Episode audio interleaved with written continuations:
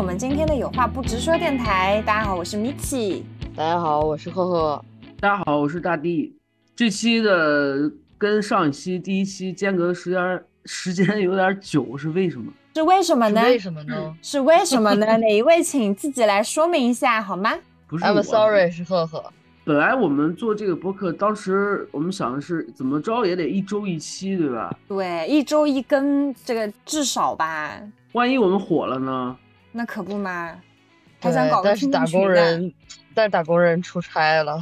真的很生气，打工人不仅出差，然后连主题也没有记清楚。今天 要开播之前还在问我，哎，我们今天聊什么呀？这个 好了，这段掐了吧，这段掐。哎，不不，这段要留着，留着，留着。真的很过分哦。我们今天聊分手呀？为什么呢？我们因为因为我们三个人中有两个人处在一个分手后遗症的状态。嗯，还好还好，就大家都是成年人了。对，这个这个主题还挺悲伤的，也没有很悲伤啦，我是觉得比较疯狂，还挺好笑的。没想到自己干过这么多蠢事儿。对，我的干过的蠢事儿，可能一一一集两集的都讲不完。是你 可以可以做一个系列了，那些 年大地做过的蠢事儿。这个可以单独开一集，给大地留一期特辑。不要不要不要不要，我还我还想着能在互联网上有点人设呢。你的人设很稳啊，我没有人设。那今天我们的主题是，别闹了，分个手至于吗？啊，我们会想讲这个话题，是因为最近身边有人分手嘛，然后感觉大家在分手这个事情上都发过很多的疯啊，所以今天我们也想来跟大家聊一下，关于你或者关于我在过往的分手中有没有做过一些让人觉得，哎呀，你怎么是这样的一个人的一些事情。我我都没有谈过恋爱。我还是初恋，你们这样很不真诚，知道吗？这把年纪了没有谈过恋爱不合适。这这把年纪了都嗯，太过分了。这把年纪了聊分手合适吗？就是很伤感啊。好歹说初恋，你说没有谈过恋爱，你真的过分了。分了多少手啊？但真的就是感情经历里最多的就是分手了，大概。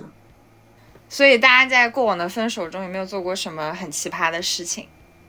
就正常分手呗。正常分手？那你今天，那你不太适合我们的主题，请你出去。我下线了，请你出去。申请下线。弄下。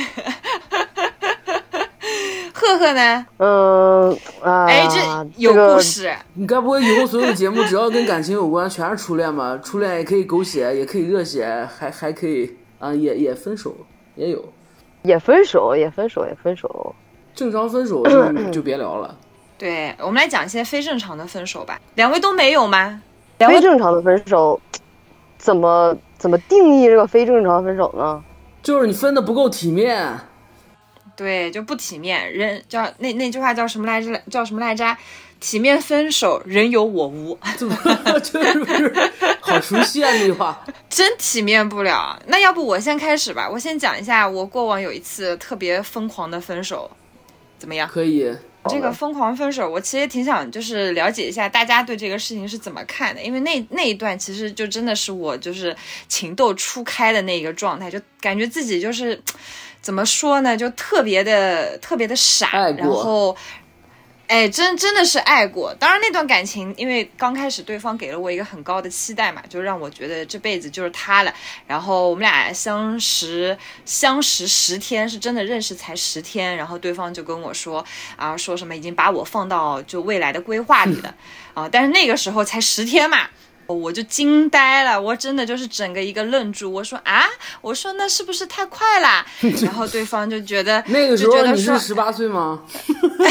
没有没有，就就虽然年龄不是很小，但是就是就是真的在感情上好像是那一次非常单纯，是那一次好像彻底打通了我的任督二脉。就那一次开始，就就是感觉经历了一下爱情，是吧？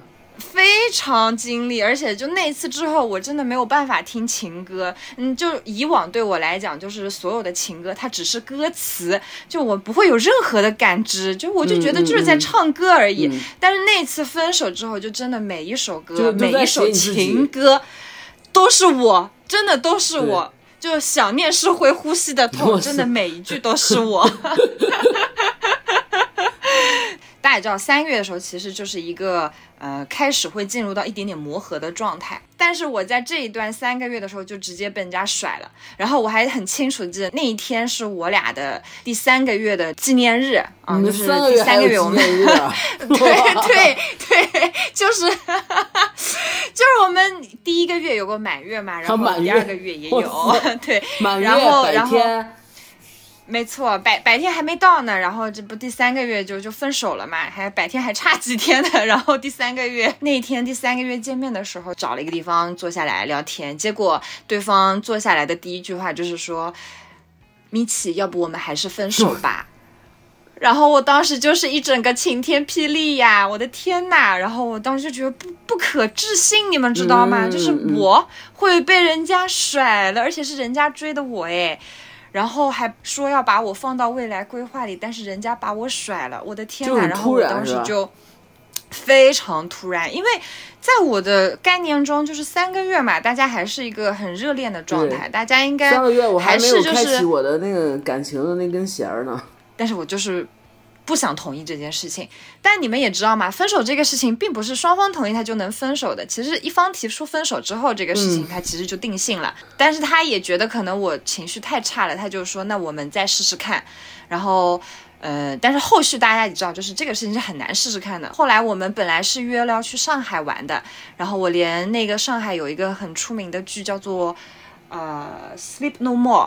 它的中文好像叫做无人入眠啊，我有点忘记掉了。但是如果对，但是如果有听众大家知道这个剧的话，知道这个这个沉浸式话剧的话，知道它的票价其实挺贵的。而且我买了两张票，但是因为他不能跟我去上海了，那个票都要浪费了。而且其实，在我们吵架之前，在我们决定分手，呃，在他决定要跟我分手之前，他已经在上海房子也订好了。哦，最后我就找了。我的一个闺蜜陪我去的上海，然后在上海的街头，然后我们俩听着那个音乐，只要听到一点点情歌，我就开始流眼泪。最终他也没有跟你一起去上海，对吧？没有。那他那他那他那个房房间都订好了，那说明他这个分手的决决定是非常突然的呀。是的，就是就你像你这种冷静的分手，我还嗯没有经历过。我我一般分手都是在。两个人情绪都很不好的时候，脱口而出，然后就是再也没有挽回的空间了。但是我还有点羡慕他前任，就是我还没有经历过，嗯，分手的时候对方不同意挽留呢。但是其实我觉得这个前任也挺有勇气的，因为他真的就是决定跟我分手之后，就真的跟我断联了。就是哪怕他可能觉得这段感情就是。但也不能这么说啦，因为这个前任他每一段的感情都只有三个月，这个之前我有问过，所以他可能就习惯了三个月的状态，他就是没有办法再好好往下走，他就是所有的感情新鲜，就只能在这三个月当中去付出了，再往后他就不行了。他，但是他如果能就是很彻底的离开，也算一个很优秀的。确实，他真的决定就是跟我分手之后，就真的没有找过我，就真的就是完完全全的断联。我在分手这个疯狂的事情上还没有讲完呢，所以当时在上海的街头嘛，不是听到情歌就会要默默的流眼泪吗？然后最好笑的就是我的那个闺蜜说：“哎呀，这个不行的，我给你换点歌吧。”然后她就决定开始听英文歌，没想到第一首英文歌叫做《We Don't Talk Anymore》，然后那个歌一起来，哇靠！又开始哭，真的很没用。然后在上海的街头就一直哭，一直哭。然后我不是去看那个剧吗？就是那个剧，它其实是一个，呃，你的你作为观众，你要跟着演员跑的一整个戏。然后它可能我有点不太记得，但它可能是一幢楼，大概有三四层的样子。然后每一层都有不同的场景故事在发生。然后你们，呃，我们作为观众是戴着面具在里面，就是去各自跑，跟着这个演员跑。然后你跟你的同伴很有可能就在那个跑的过程中就被冲散了。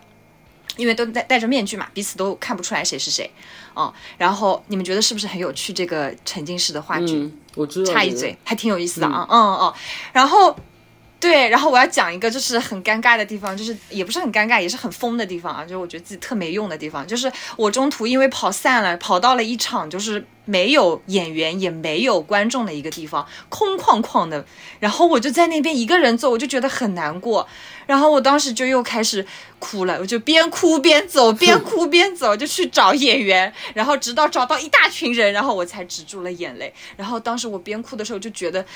就是感觉这个世界只剩了我，对，就真的就是把我抛弃了。我现在听的都非常很难过。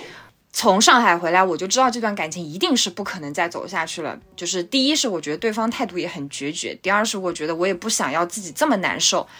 这个地方是我觉得我在分手之后做了一件非常傻，然后又很幼稚的事情。然后我也不知道你们会怎么来看待，但是我就算这样做了，我好像也不后悔。但是我还是挺想问一下你们意见的啊。就是我当时去见他的时候，其实把他所有送我的礼物都打包了。我能我能说一下吗？其实我觉得这种行为，其实，在即将分手的时候，其实也是一种想要在对方面前再刷一下那种存在感。其实本意我觉得并不是说要归还礼物啊或者怎么样，其实就是想把自己在对方心里边那个存在感就是再加强一下。但是其实也没什么用。我的本意是什么啊？我跟你们俩说一下，就是因为我知道他是一个很会撩女孩子的人嘛，就是不管是就是就各种各样都很会撩，然后也很会打扮，所以我其实是不希望他带着我送他的东西，然后喷着我送他的香水，然后再去撩下一个女孩子。我想要把东西都还给他，也是因为觉得我看到这些东西都会想起他，会觉得很难受，然后也会觉得自己很傻，所以我要把东西还给他，也要求他把东西都还给我。嗯，所以我才就是做了这个决定。其实当时这个事情，就是闺蜜会跟我说，觉得我这样做太幼稚啦，怎么怎么怎么样。但我还是很坚决的做了这个事情。嗯，所以我不知道你们，你们会有这样的情况吗？或者说，如果你们收到了对方所有你送的、送给他、他还给你的这些礼物，你们会是什么样的感受？我可能就当场就气昏过去了。哎，是的，他真的气的，他把所有我还给他的东西全部扔进了垃圾桶。对啊，就这个行为真的很，就是真的很生气，就也也很我我反正如果这样的话，我会很生气，也会还挺伤心的。可是是他提的分手哎，那你想象下是你提的分手，对方把礼物还给你，然后你还会生气吗？也还蛮生气的呀，就还就很生气啊！就是我送出去的东西又要还回来，就这个东西就我就觉得很生气，反正我的点就在这里。这个行为其实也是在前任面前再刷一次存在感。我觉得我可能也不是刷存在感，我就是想气死他，因为我其实因为我是被甩的那个，我会觉得这个事情会让我觉得我需要做一点复仇，我要做一点 revenge。我是觉得这个事儿，嗯，本身我我认为我不会生气，我只是会觉得如果拿回来一大堆东西，也挺闹心的。对你放哪儿呢？所以最后挺那什么，因为这个。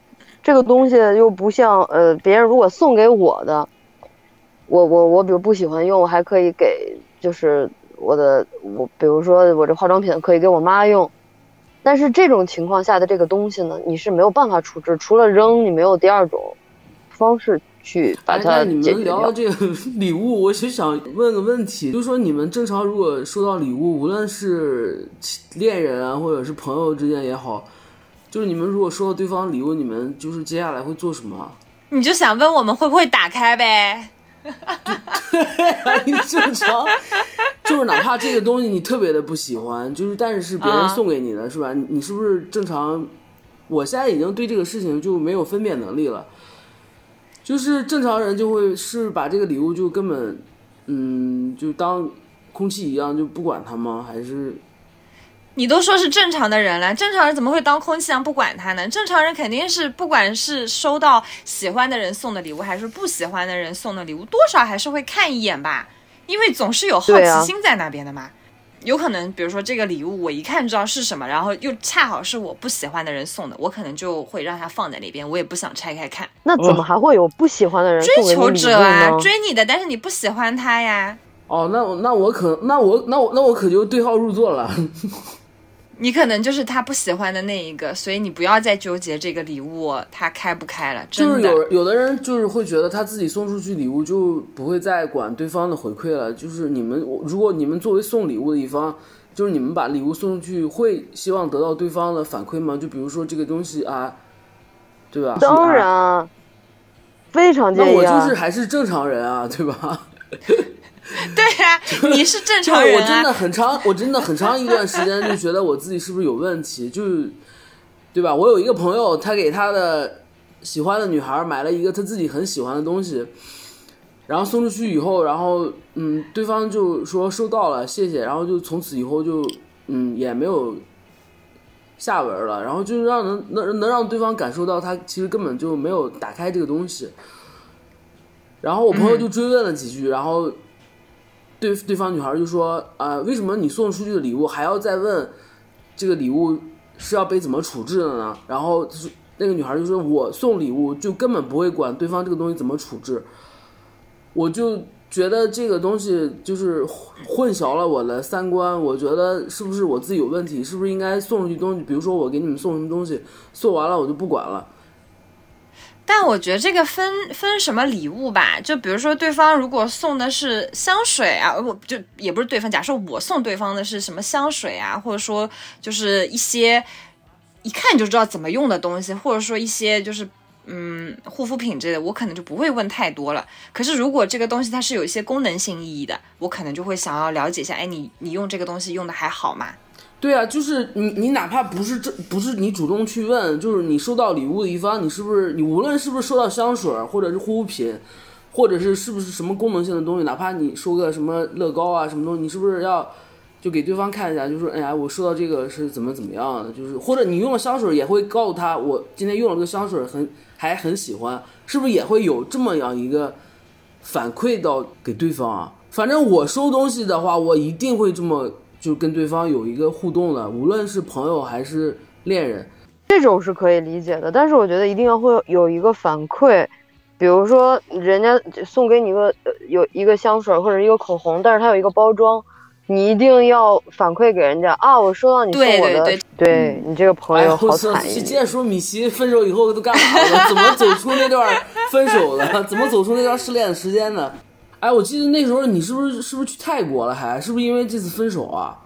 因为别说了，那个假期本来是跟他一起去过他的生日的，因为我俩生日很近，所以本来我请了那个假期，就是我跟他一起出去玩儿，然后我们会，呃，就是一起度过彼此的生日，然后有一个美妙的 vacation。但是因为就是一开始。设想了有多浪漫，到最后就会有多没伤感。没错，而且就是那个假期最后，就我也很感谢我所有的闺蜜，在我失恋的时候，就是都是站在我身边。就就上海那个那个闺蜜也是特地请假陪我去的，然后这个。这个去泰国的也是，就另外一个闺蜜也是特地就是去请了一段长一点的假期，然后陪着我去泰国玩，然后就真的就闺蜜的存在真的太重要了。对啊，就这个时候朋友存在真的，嗯，其实经过那一段之后，我对我的我对我所有的好朋友们，我都是非常感恩的，并且我觉得就是如果他们有但凡这样的时候，我会义不容辞的冲在第一线去帮助他们，去陪伴他们。当然，我更希望的是他们永远都不要遭受这样的痛苦。那你那你这个话又说回来，就说你嗯就是出门旅行啊什么这些东西，它有对你的这个失恋的创伤有那个疗愈的作用吗？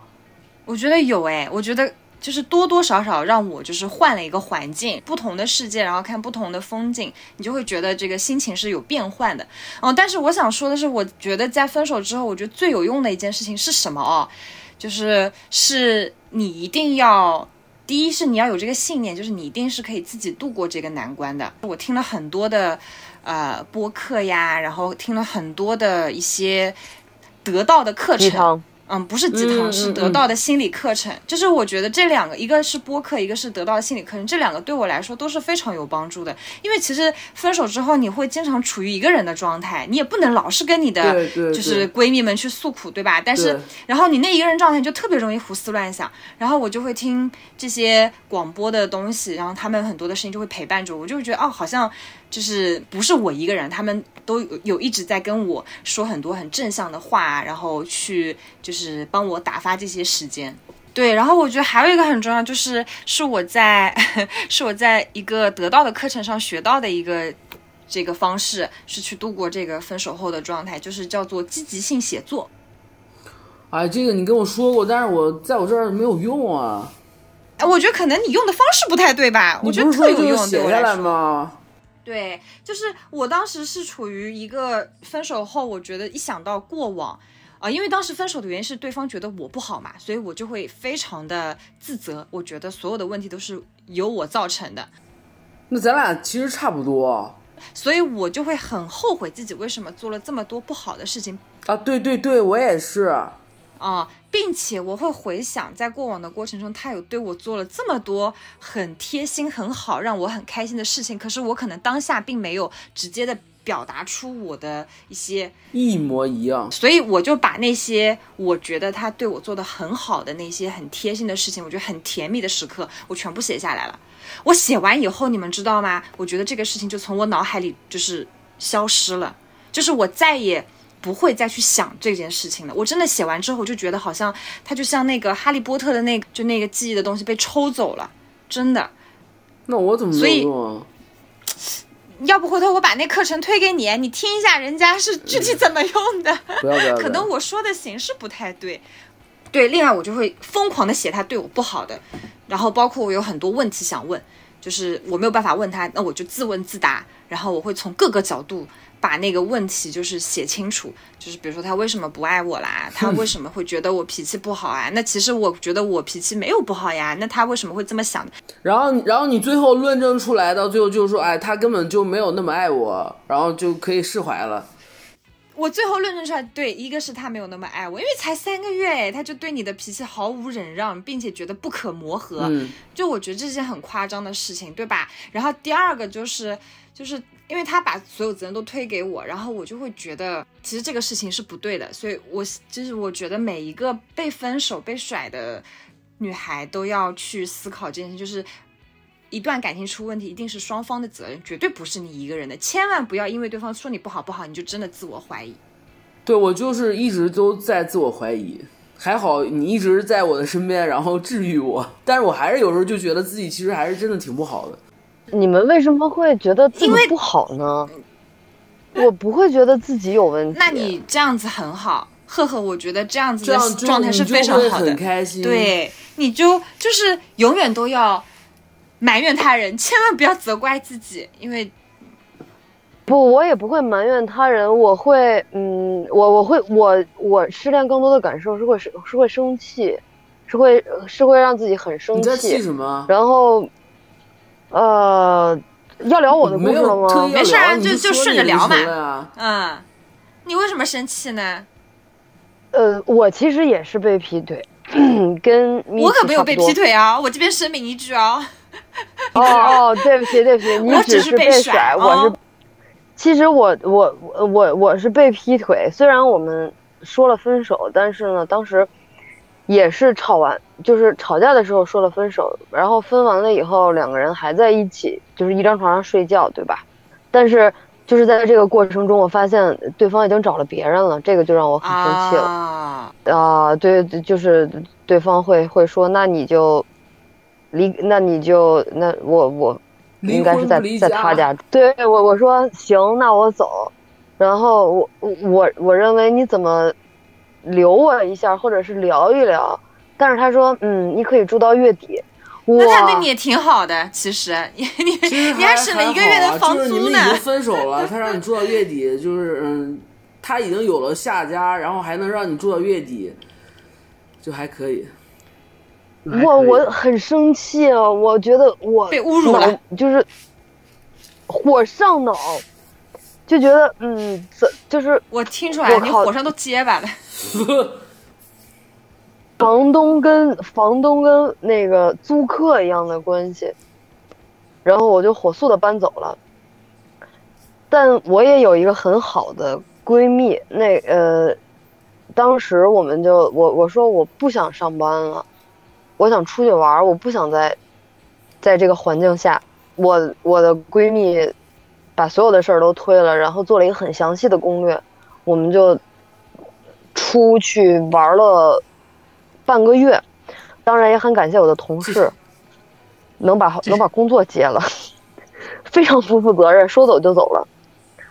我全程都在一个很生气的状态下，一直在非常生气，怎么在分的不清不楚的情况下，对方已经有说明是你别人了在一起的时候他就已经有了，他并不是说你们你们分的，就是今天说分手，明天他就有别人了，那这这人怎么那么现成啊？那肯定是之前就有了呀。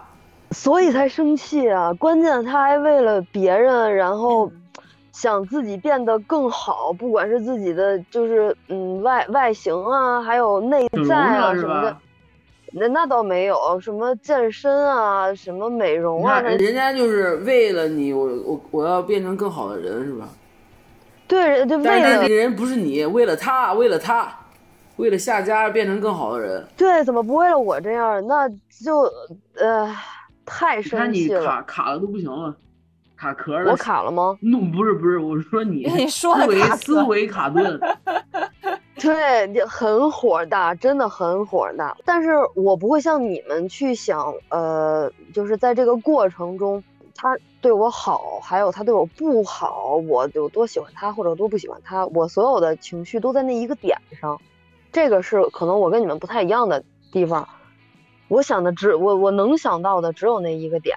我也哭过，但是不是因为伤心，因为生气，实在太生把自己给气哭了。这也太气了吧！气哭了，真的就觉得怎么都咽不下这口气。我我还是很少有在就是两个人结束一段感情的时候感到愤怒的，就是这时候没有，我基本上都是还挺伤心的，就大部分都是伤心。啊，其实啊，我我我我好像伤心的少，生气的多。你每次都被劈腿呢？我 就这没有，不是你为什么每一次都生气啊？就是不同类型的生气。那这个生气我是怎么缓解的呢？啊，一定要跟你们说，这个太爽了。在我这半个月假期还没有结束的时候，他被甩了。哦，你这你这是靠着他人解决方案，然后来 对来让自己好过。那这个菜这个我们学不了，很难。要不我得派个人去找个姐妹我去这勾引一下别人。嗯，对，我我我这我这我这肯定是一个运气，但是就是我我生气的我我我我我我我我我我我我我气起来了气结巴了息了加给我气的我都出汗了。一想到就生气。对，还花了很多钱，玩了半个月，扣了半个月的工资，想想也是挺疯的。一整个月就白干，然后还还哭过，哭过很正常吧，分手除了我前任之外，可能大家都会流眼泪吧。我觉得你前任肯定也会流眼泪。他很少哭的，他就是比较硬那种。就我们最后一次打电话，他还跟我说：“他说你你也知道我是什么样的人，我这人心特别的硬。”我说好的，就是其实我之前就是年龄比较小的时候谈恋爱，觉得分手很无所谓，因为觉得还有无限可能。然后到后面就近几年谈恋爱的话，就是我是特别不希望。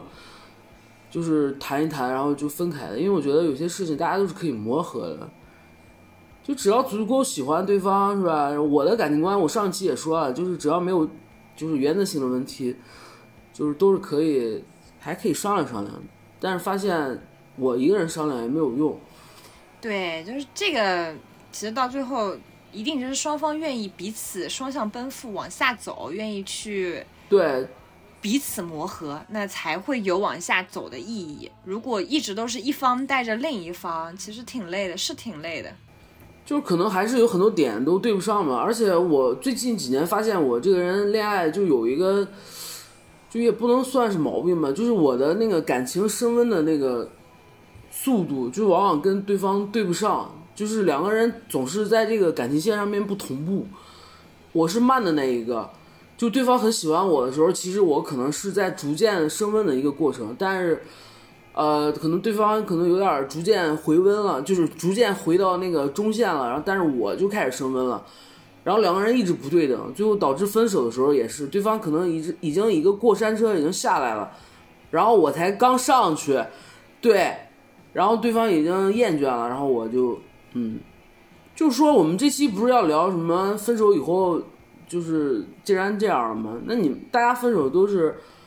难过、伤心、流眼泪什么都是很正常的。其实，拉拉们分手就是大家现在都会做一件事情，你们知道是什么？就是走出失恋，为了走出失恋，什么旅行啊什么的，就是喝酒啊什么，这些都是太正常了。就所有的人失恋以后，可能都会做这几件事情。我最近几年发现很多就是拉拉的小朋友们，他们就是喜欢一件事情，就是算卦。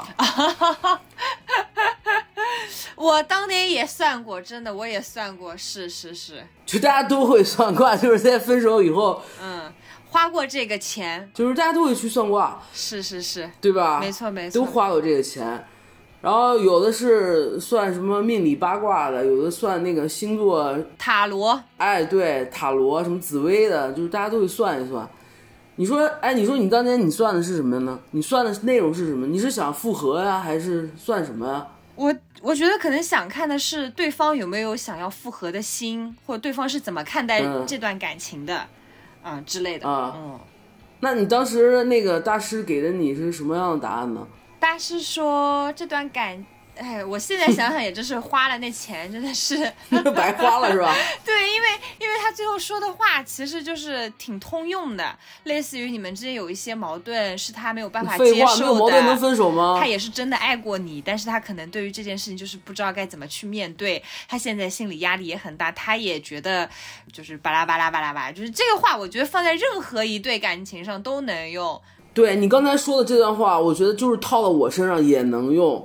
所以就是大家分手以后，为了走出失恋，都会花过这个冤枉钱。我之前在群里看了一个就最扯的，你知道吗？他也是算卦，就大师给他指点呢，你们想都想不到。我不知道你们有没有注意，就说让他为了挽回前任，要在要让他在午夜的十字路口等红绿灯的时候不要往前走，然后在路口等等红绿灯的时候吃一个鸡腿儿。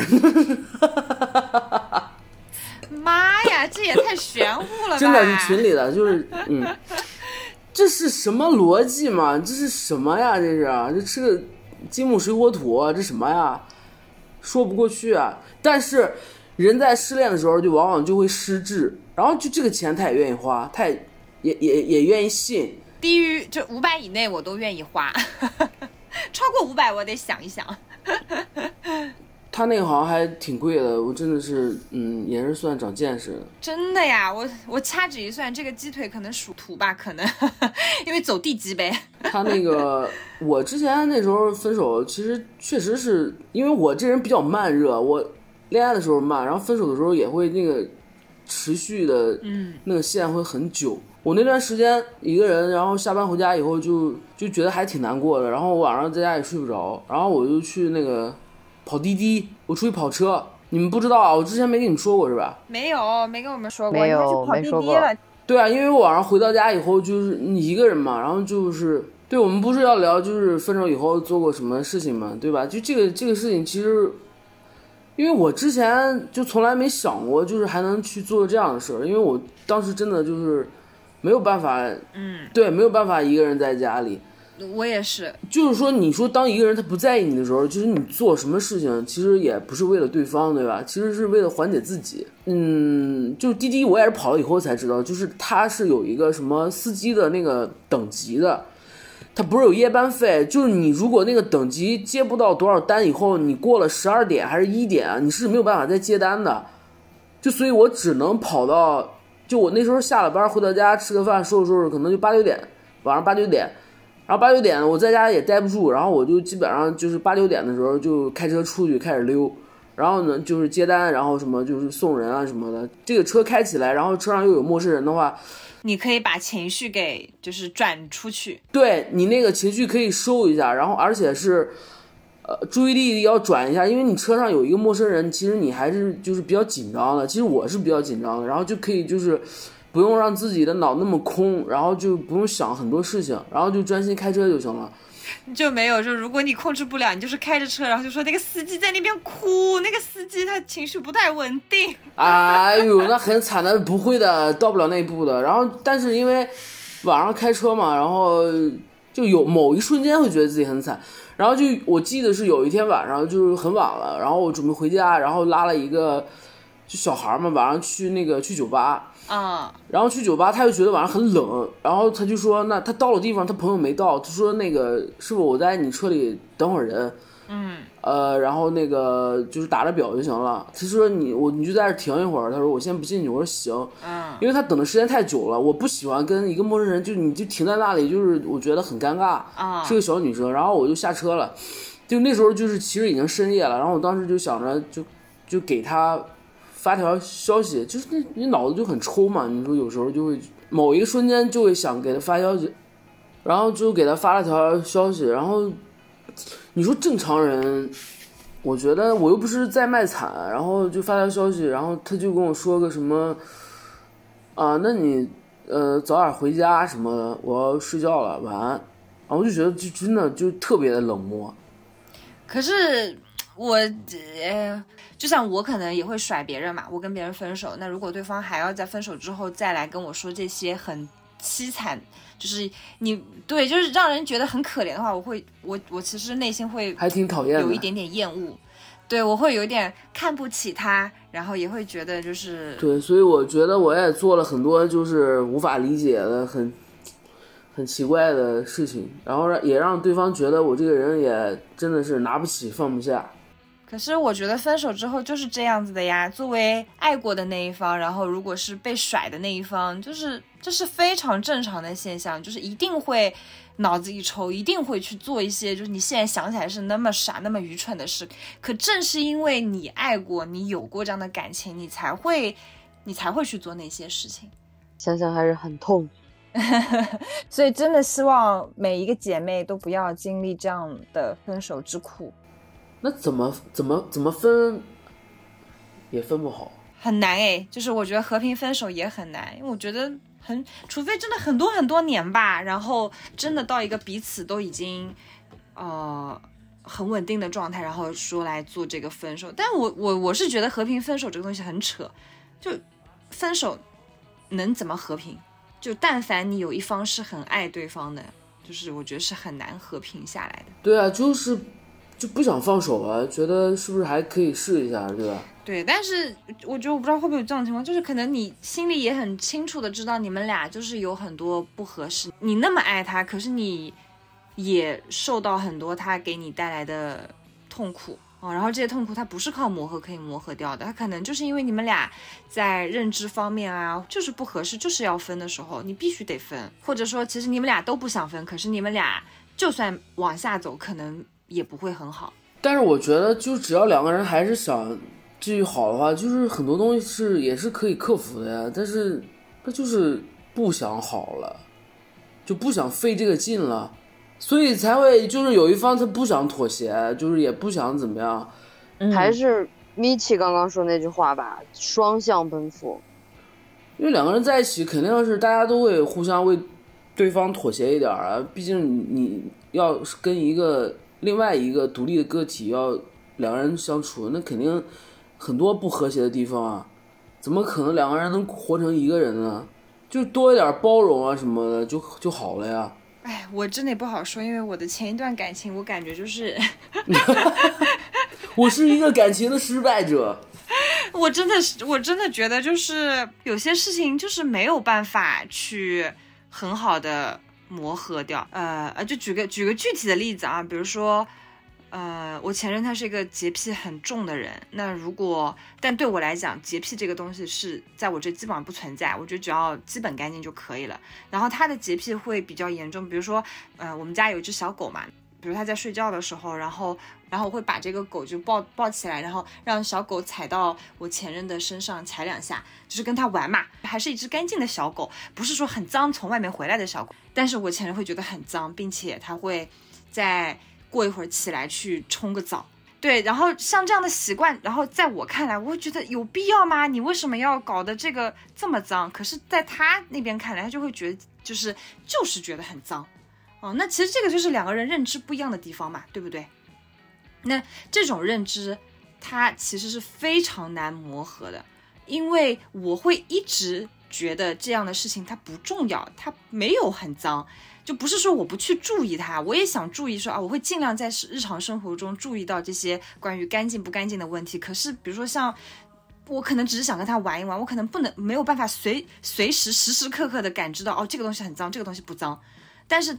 但是我前任他就会感知到这个很脏，这个不脏，哦，所以就对吧？就这个事情就是很难磨合，哦，这真的很难磨合，那怎么办呢？找一个没有没有洁癖的下一任。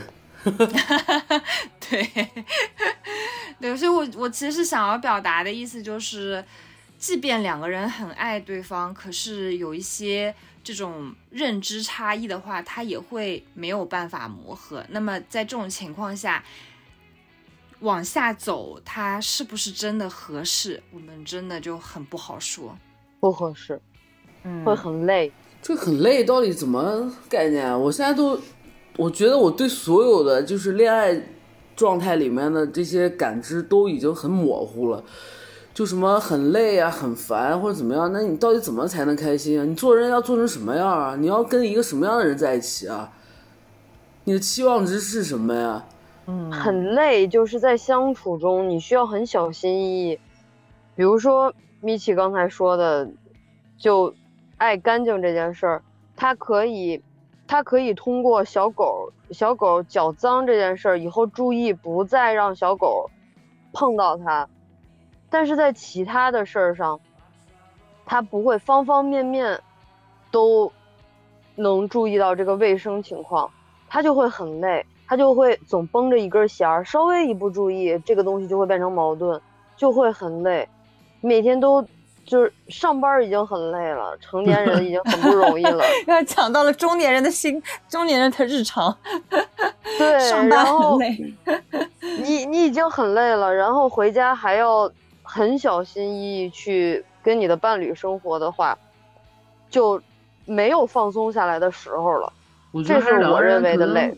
对，是，但是这种累的话，他肯定是两个人要在，就是是完全沟通不了的吗？我觉得并不是啊。你一件事儿可以沟通，两件事儿可以沟通，但是如果每一件事儿都要用这种方式去，就很累的方式去沟通，它而不是一个正向的沟通，那就没有办法继续了。对就是我想说，就是洁癖这个事情，它真的不是一件事情，它可能有很多事情，方方面面。啊、就是有的时候我可以去改变，对，就是比如说我，比如说还是说前任的洁癖的这个事情，他会觉得洗完澡的脚是很干净的，所以洗完脚的洗完澡的脚，他要穿一双干净的拖鞋。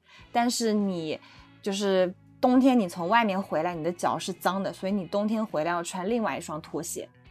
哦，就比如说这个洁癖的事情，其实我也是可以接受的，那我也去改。可是如果生活中有那么多洁癖的事情要去注意的话，就我可能真的注意不到。就是生活中要有那么双拖鞋摆在门口的话，可能也会让人崩溃。嗯，真的是。你们俩分手的原因，可能就是因为你们家拖鞋太多了，就是收拾起来真的很麻烦。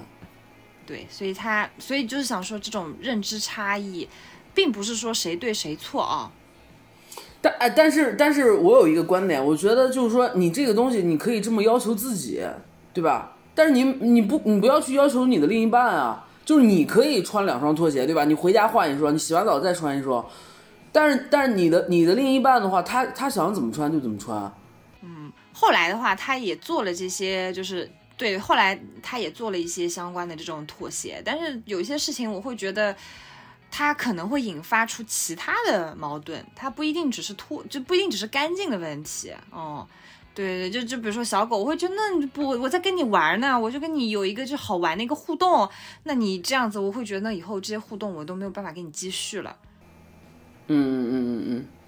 所以也挺难的。好，但是我觉得就是我可能跟大家不一样的点，就是其实我在恋爱里边，我的包容度特就还挺高的。就除了我有时候情绪上来以后，可能对方觉得我这人不可理喻，但是其实日常生活里边，我对对方几乎是没有什么要求的，就是只要是对方是我喜欢的人，然后其他的我都还好。哎呦，就我我我也不会按照我自己的这个我要求我自己的标准去要求另一半，我就唯一有一个生活里边的要求，就是我就不能接受穿着外面的衣服然后到床上去，就其他的我都没有关系。那可以穿着睡衣坐在外面的客厅的沙发上吗？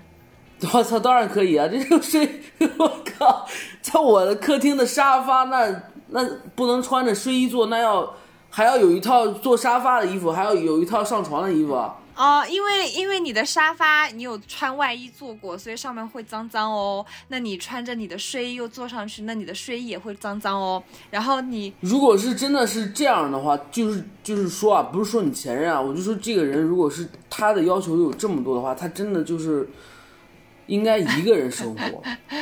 哎呦，因为你要是回到家，你就像刚才赫赫说的，你你白白天上班已经很累了，对吧？你回到家是需要一个放松的状态。然后你回到家以后，首先要换了两次拖鞋了。然后你本来想坐到沙发上，然后抽根烟，然后突然发现，哎，不对，然后一下跳起来说啊，我还要再换一套睡衣，因为我现在穿的是嗯上床的睡衣，我现在要换一套坐沙发的睡对，衣。就我们家就是有两套睡衣。就我们家的流程就是回家，嗯，先把手洗干净，然后把衣服脱掉，然后换上嗯居家服，就是穿在客坐在客厅上的睡衣。然后嗯，等你睡觉的时候，你要去洗完澡，穿上一双干净的拖鞋，穿上然后穿上你专门睡觉的睡衣。啊，我跟赫赫还好，就没有去你们家，没去过，就是没有办法。没事，我下一个家可能没有它的存在，就是大家可以随意一点。我操，听起来还有点伤感呢。但是这种真的就是两个人同居以后啊，就这种事情只有在同居以后才会暴露出来，就是才你才会就是其实你像你刚才说的，你跟你前任这种状况，其实你俩没有一起生活的时候，你也觉得哎这个我也可以接受，对吧？那你洁癖嘛，是吧？我也不是不不能接受，结果你发现生活起来以后这样的话是还是很累的。哦，而且其实这个事情我不能说是对方的错，对不对？我也不对能说我不这么做是我的错，它其实就是一个个人的习惯。可是这个习惯就是，就是可能得相似习惯的人，他们会比较开心，会比较的舒服自在。就肯定也会有跟他相似习惯的人的，不会就只有他自己。祝他幸福。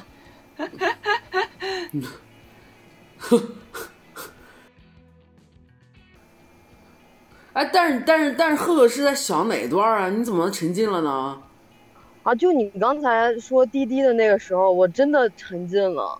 其实我跟前任分手以后，就整个就这么久的时间里边儿，其实我都一直就很难过，就是就我的脑子就是一直觉得我不知道发生了什么，就是为什么会变成这个样儿。然后因为前任给我的态度就是，呃，让我觉得都是我的问题，脾气不好，然后我的那个就是情绪管理，然后很差，然后导致让，哎，对，导致让他就是觉得跟我根本不可能再往下走，所以我就一直在。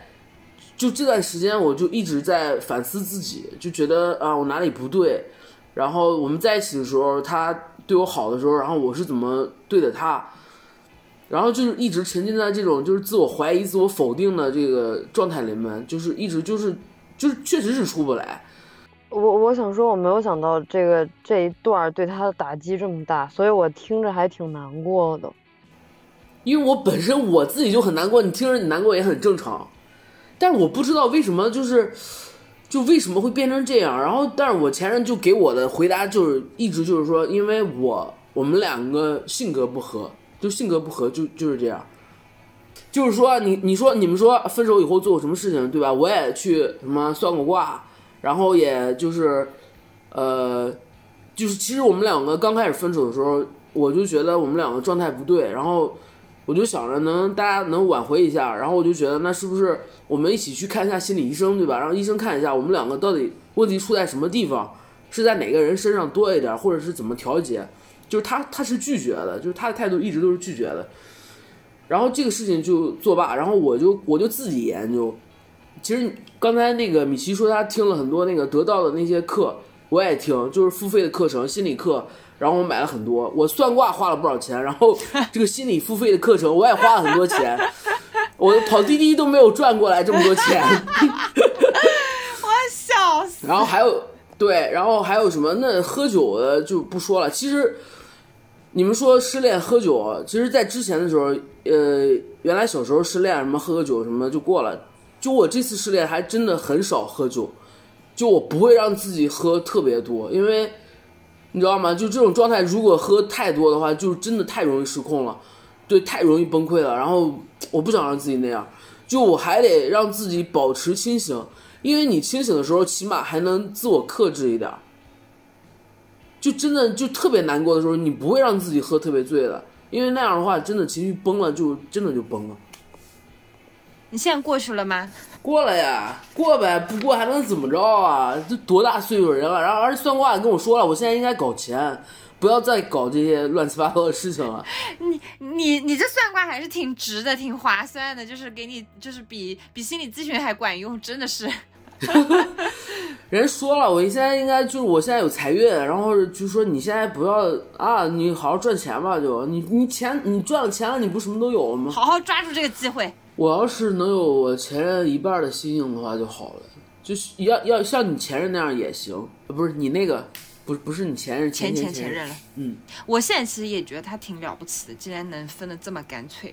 哦，对，那其实我们最早想做这个播客的主要原因，是因为我们三个都到了一定的年纪，然后呢，什么鬼？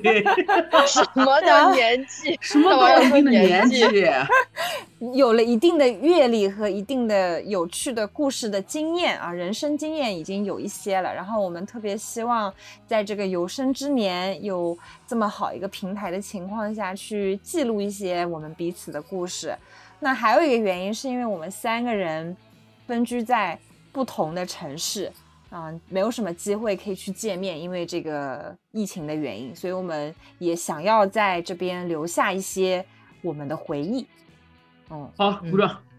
好，鼓掌，谢谢谢谢对对对对对，啊、那我们今天有话不直说的电台关于分手这些事就先讲到这里啦。对，然后我们下一期再见面的话，可能要到国庆以后了。然后如果有听我们这期节目的朋友，如果下期想听什么，或者是有自己想要聊的事情，也可以给我们留言。那今天我们就说到这儿了，咱们下一期再见，拜拜拜拜。再见啦，各位。拜拜。